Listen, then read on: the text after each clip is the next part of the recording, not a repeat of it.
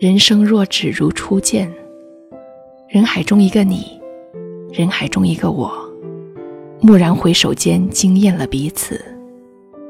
然而，谁也抵不住时光流年，在岁月流逝间，只剩下彼此依偎时淡淡的余温。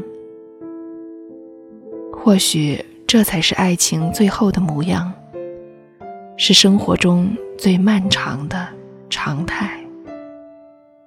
大家好，这里是英语相伴，我是 Flora。今天带给大家的诗歌叫做《One Flash》，来自英国诗人伊丽莎白·詹宁斯。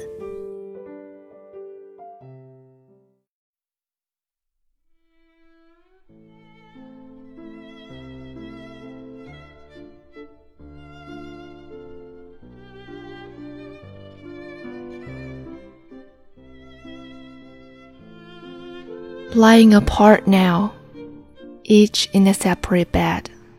He, with a book keeping the light on late. She, like a girl dreaming of childhood. All men elsewhere. It is as if they wait some new event. The book he holds unread her eyes fixed on the shadows overhead. Tossed up like a flotsam from a former passion. How cool they lie. They hardly ever touch. Or if they do, it is like a confession of having little feeling or too much. Chastity faces them a destination for which their whole lives were a preparation. Strangely apart, yet strangely close together. Silence between them like a thread to hold, and not wind in.